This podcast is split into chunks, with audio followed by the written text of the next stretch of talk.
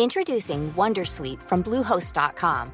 Website creation is hard, but now with Bluehost, you can answer a few simple questions about your business and get a unique WordPress website or store right away. From there, you can customize your design, colors, and content. And Bluehost automatically helps you get found in search engines like Google and Bing. From step-by-step guidance to suggested plugins, Bluehost makes WordPress wonderful for everyone. Go to bluehost.com/wondersuite.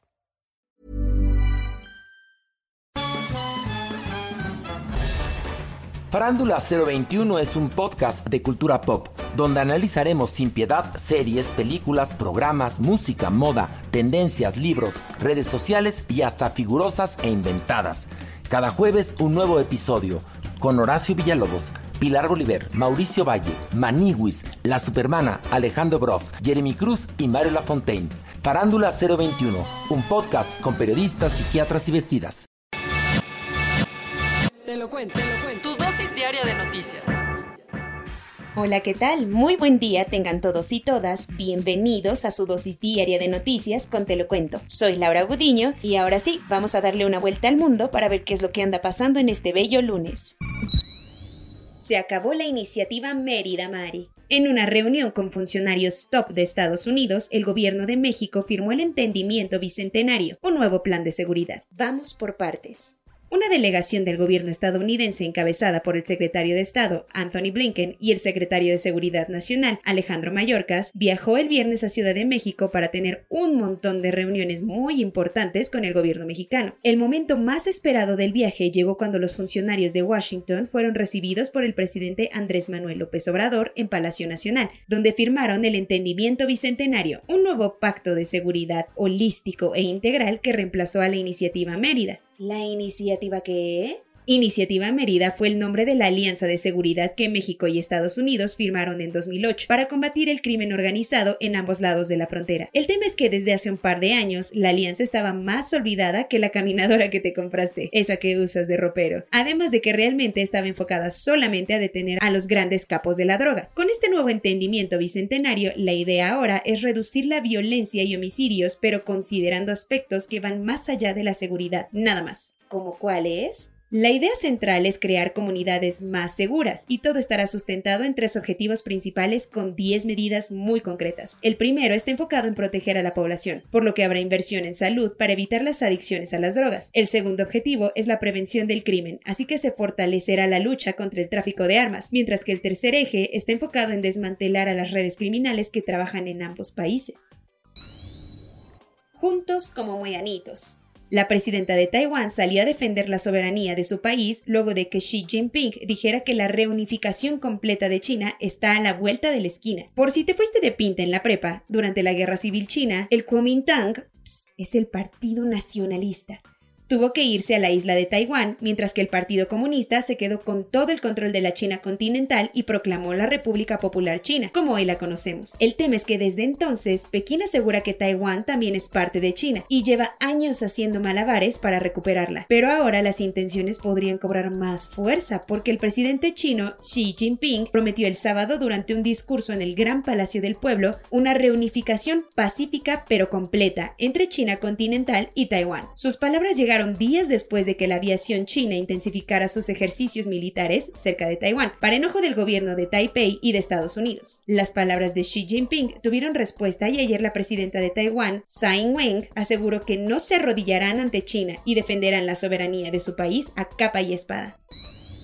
Lo agarró en curva. El primer ministro de República Checa, Andrei Babis, perdió las elecciones y su presidente, Milos Serman, terminó en el hospital. El sábado se celebraron las elecciones legislativas en República Checa y el primer ministro, Andrei Babis, las perdió por muy poquito, pues ANO 2011, su partido populista, se quedó con el 27.14 de los votos, mientras que los rivales de centro derecha, SPOLU, obtuvieron 27.78%. La derrota fue un duro golpe para el multimillonario Babis, que salió implicado en los papeles de Pandora Y que es poco querido por la Unión Europea. Pero ahí no quedó el shock, pues el presidente checo, Milo Serman, del mismo partido que Babis, tuvo que ser llevado de emergencia al hospital el domingo. Se suponía que Serman y Babis iban a desayunar juntos para crear una estrategia para formar un nuevo gobierno, pero tal vez a Serman le afectó tanto la derrota que de plano no llegó a la reunión, y en vez de eso pasó el día en el área de cuidados intensivos de un hospital militar, donde hasta el momento continúa internado. El director del hospital dijo que se trataba de complicaciones relacionadas a la enfermedad crónica del presidente, pero no especificó a qué enfermedad se refería.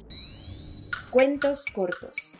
El viernes por la noche, 652 migrantes fueron encontrados por miembros de la Guardia Nacional y del Ejército Mexicano en la carretera de Ciudad Victoria, Tamaulipas hacia Monterrey, Nuevo León. Todos los migrantes descubiertos en las cámaras de refrigeración de tres camiones distintos son de origen centroamericano y más de la mitad del enorme grupo son menores de edad, muchos viajando solos. Según la prensa, después de que los camiones fueron revisados, la policía detuvo a cuatro coyotes que presuntamente trabajan traficando personas para el crimen organizado. A los migrantes los mandaron a la Secretaría Estatal de Seguridad de Ciudad Victoria.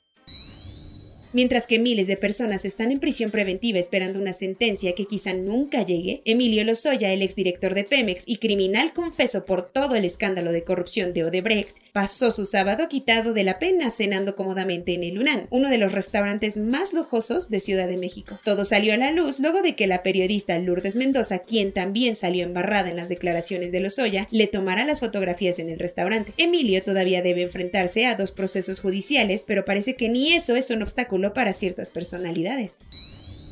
Después de todo el escándalo de corrupción del canciller austriaco Sebastian Kurz, el mandatario no tuvo plan B o excusa para desviar las investigaciones realizadas por la Fiscalía y terminó por renunciar a su cargo el sábado. El primer ministro que llegó a ser considerado el niño prodigio de la política europea a sus 35 años de edad, se despidió diciendo mi país es más importante para mí que mi persona y entregó la estafeta al ministro de Relaciones Exteriores, Alexander Schallenberg, que insistió en negar todas las acusaciones en su contra, aunque las investigaciones from Pinvaran.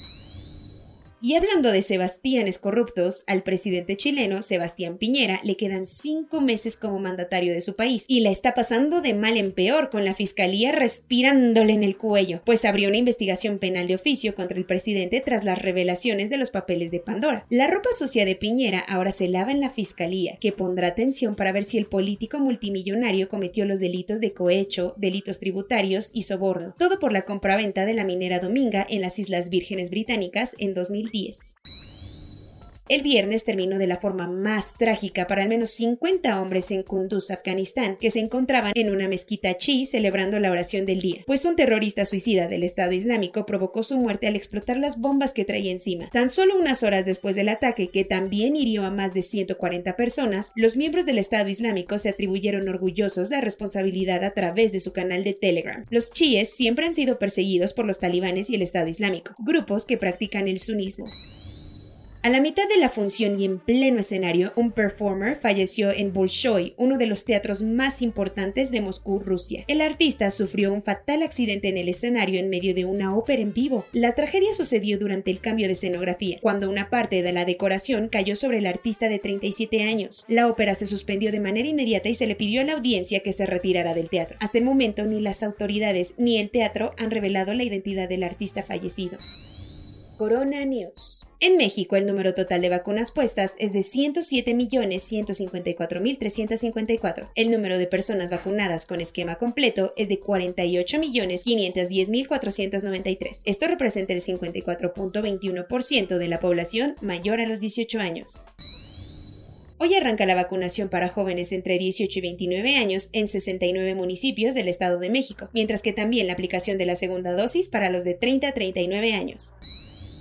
También hoy regresan a clases presenciales los alumnos de siete estados de la República y el próximo mes espera que ya absolutamente todos los de educación básica estén de regreso.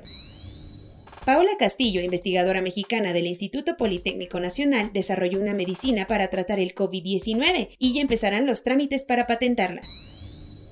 Los ultraderechistas y antivacunas italianos se manifestaron ayer en el centro de Roma para protestar en contra del certificado de vacunación obligatorio.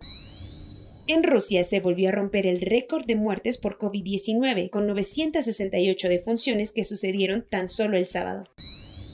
Hoy es el 125 Maratón de Boston y se llevará a cabo con menos corredores, uso de cubrebocas y más divisiones entre los grupos de atletas. Rumania también rompió récord de hospitalizaciones y muertes por COVID-19, y como los hospitales están saturados, las autoridades quieren mandar pacientes al extranjero para que puedan ser atendidos.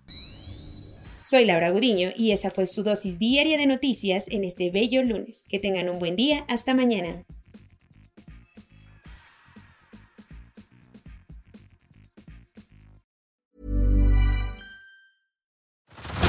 Head over to Hulu this March, where our new shows and movies will keep you streaming all month long. Catch the acclaimed movie All of Us Strangers, starring Paul Mescal and Andrew Scott. Stream the new Hulu original limited series We Were the Lucky Ones with Joey King and Logan Lerman. And don't forget about Grey's Anatomy. Every Grey's episode ever is now streaming on Hulu. So, what are you waiting for? Go stream something new on Hulu.